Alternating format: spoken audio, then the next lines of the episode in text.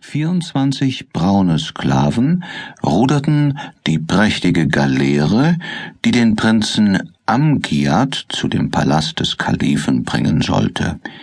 Der Prinz aber, in seinen Purpurmantel gehüllt, lag allein auf dem Verdeck unter dem dunkelblauen, sternbesäten Nachthimmel, und sein Blick bis hierher hatte die Kleine laut gelesen. Jetzt beinahe plötzlich fielen ihr die Augen zu. Die Eltern sahen einander lächelnd an. Fridolin beugte sich zu ihr nieder, küsste sie auf das blonde Haar und klappte das Buch zu, das auf dem noch nicht abgeräumten Tische lag. Das Kind sah auf wie ertappt. Neun Uhr, sagte der Vater. Es ist Zeit, schlafen zu gehen.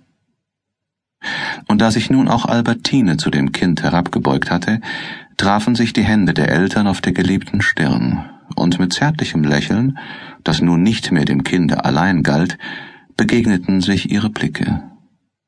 Das Fräulein trat ein, mahnte die Kleine, den Eltern gute Nacht zu sagen.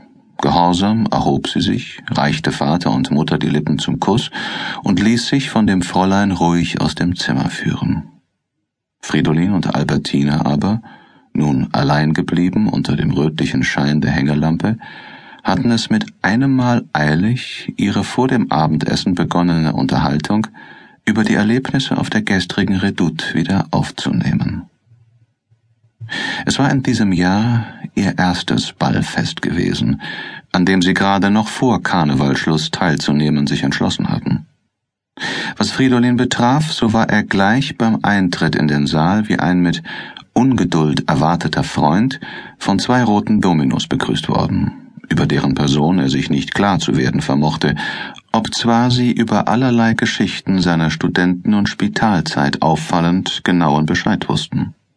Aus der Loge, in die sie ihn mit verheißungsvoller Freundlichkeit geladen, hatten sie sich mit dem Versprechen entfernt, sehr bald und zwar unmaskiert zurückzukommen, waren aber so lange fortgeblieben, dass er, ungeduldig geworden, vorzog, sich ins Parterre zu begeben, wo er den beiden fragwürdigen Erscheinungen wieder zu begegnen hoffte. So angestrengt er auch umherspähte, nirgends vermochte er sie zu erblicken. Statt ihrer aber hing sich unversehens ein anderes weibliches Wesen in seinen Arm, seine Gattin, die sich eben jäh einem Unbekannten entzogen, dessen melancholisch blasiertes Wesen und fremdländischer, anscheinend polnischer Akzent sie anfangs bestrickt, der sie aber plötzlich durch ein unerwartet hingeworfenes, hässlich freches Wort verletzt, ja erschreckt hatte. Und so saßen Mann und Frau, im Grunde froh, einem enttäuschend banalen Maskenspiel entronnen zu sein, bald wie zwei Liebende, unter anderen verliebten Paaren, im Buffetraum bei Austern und Champagner, plauderten sich vergnügt, als hätten sie eben erst Bekanntschaft miteinander geschlossen, in eine Komödie der Galanterie, des Widerstandes, der Verführung und des Gewährens hinein. Und nach einer raschen Wagenfahrt durch die weiße Winternacht sanken sie einander daheim zu einem schon lange Zeit nicht mehr so heiß erlebten Liebesglück in die Arme. Ein grauer Morgen weckte sie allzubald.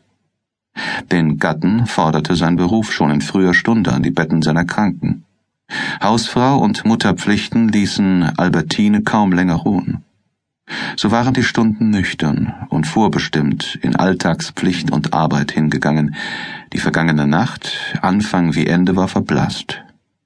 Und erst jetzt, da beider Tagewerk vollendet, das Kind schlafen gegangen und von nirgendher eine Störung zu gewärtigen war, stiegen die Schattengestalten von der Redoute, der melancholische Unbekannte und die roten Dominos wieder zur Wirklichkeit empor. Und jene unbeträchtlichen Erlebnisse waren mit einem Mal vom trügerischen Scheine versäumter Möglichkeiten zauberhaft und schmerzlich umflossen. Harmlose und doch lauernde Fragen, verschmitzte, doppeldeutige Antworten wechselten hin und her. Keinem von beiden entging, dass der andere es an der letzten Aufrichtigkeit fehlen ließ. Und so fühlten sich beide zu gelinde Rache aufgelegt.